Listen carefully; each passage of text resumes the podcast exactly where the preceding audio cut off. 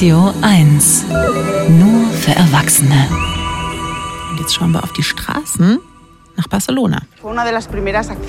Hier haben wir damit angefangen, den öffentlichen Raum wiederherzustellen. Und wie ihr seht, haben wir überall Flächen geschaffen, so dass die Leute zu Fuß gehen können. Am wichtigsten sind die Straßenkreuzungen, also die Orte, wo sich früher nur Autos trafen. Und was wir hier geschaffen haben, sind völlig neue Plätze. son plazas. Die Vizebürgermeisterin von Barcelona war das Jeanette Sanz. Sie ist hörbar stolz auf ihre Stadt. Barcelona versucht nämlich, als 1,6 Millionen Stadt noch lebenswerter zu werden und dafür eben auch den Verkehr zu ändern.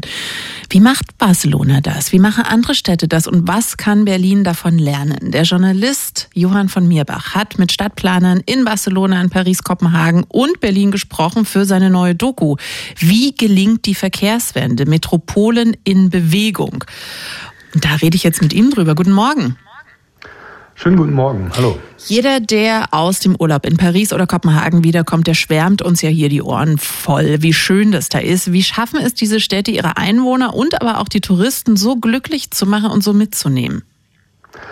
Ja, die haben Leute, die das vorantreiben. Also ähm, wir haben es ja gerade gehört, in Barcelona Janet Sanz und in ähm, Paris ist es äh, Carlos Moreno, der ist so ein bisschen das Mastermind äh, hinter Anne Hidalgo, die auch wiedergewählt wurde dafür.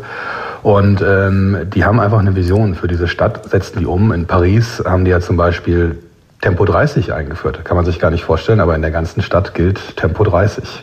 Und keiner hat da was dagegen. Also hier in Berlin freuen sich natürlich auch die Radler über jeden kleinen Schritt in diese Richtung, aber dann kommen die Autofahrerinnen und Autofahrer ganz wütend um die Ecke und regen sich auf und die Politik macht mit.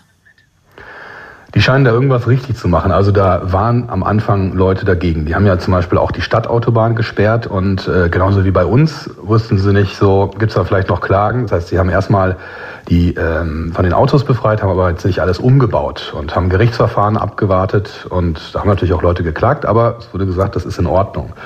Genauso äh, mit dem Tempo 30, da haben sich zuerst auch viele Autofahrer, Autofahrerinnen beschwert, aber ähm, die haben dann aber auch gemerkt, ich stehe eh nur im Stau in Paris. Und ähm, ich bin mit Tempo 30 gar nicht viel langsamer, als wenn ich 50 fahren dürfte. Also in so großen Städten ist es tatsächlich die Geschwindigkeit, zumindest in Paris, die Geschwindigkeit, äh, die die Autos sowieso unterwegs sind. Und ähm, Anne Hidalgo wurde für diese Politik, das kann man nur noch mal betonen, wiedergewählt. Und das ist in äh, Berlin ja nicht passiert. Da scheint also mhm. viel schiefgelaufen zu sein. Berlin lässt sich ja auch inspirieren von diesen Vorzeigestädten. Es gibt zum Beispiel Kiezblocks, ähnlich wie in Barcelona.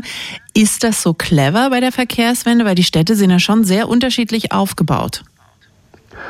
Ja, also äh, Kiezblocks oder Superquadras oder wie immer man sie nennt, das äh, ist eine sehr, sehr, sehr gute Möglichkeit, ähm, Straßen lebenswerter zu machen, aus zwei Gründen.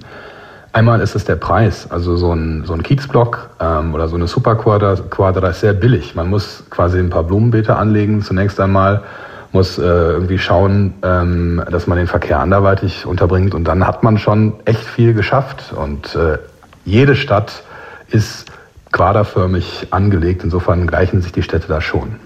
Als deutsche Vorzeigefahrradstädte kennen wir so Münster oder Freiburg oder Bremen, aber so eine richtige Fahrradmetropole gibt's in Deutschland eigentlich noch nicht, oder? Also warum nicht?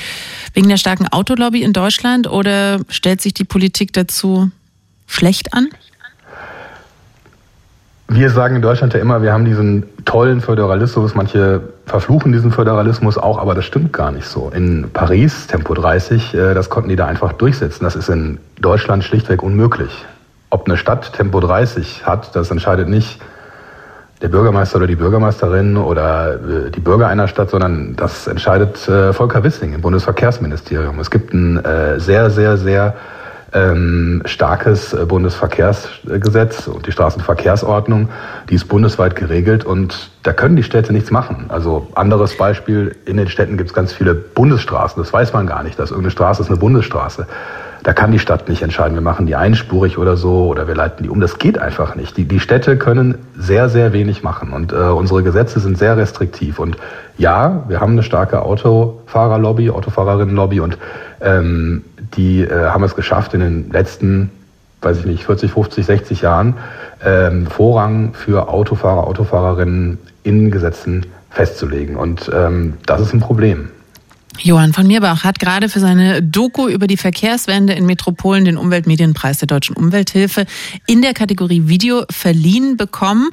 Und er hat diesen Film teilweise mit dem oder komplett mit dem Lastenrad gedreht. Gucken Sie sich das an. Auf dreisat.de ist es noch möglich. Vielen, vielen Dank. Danke.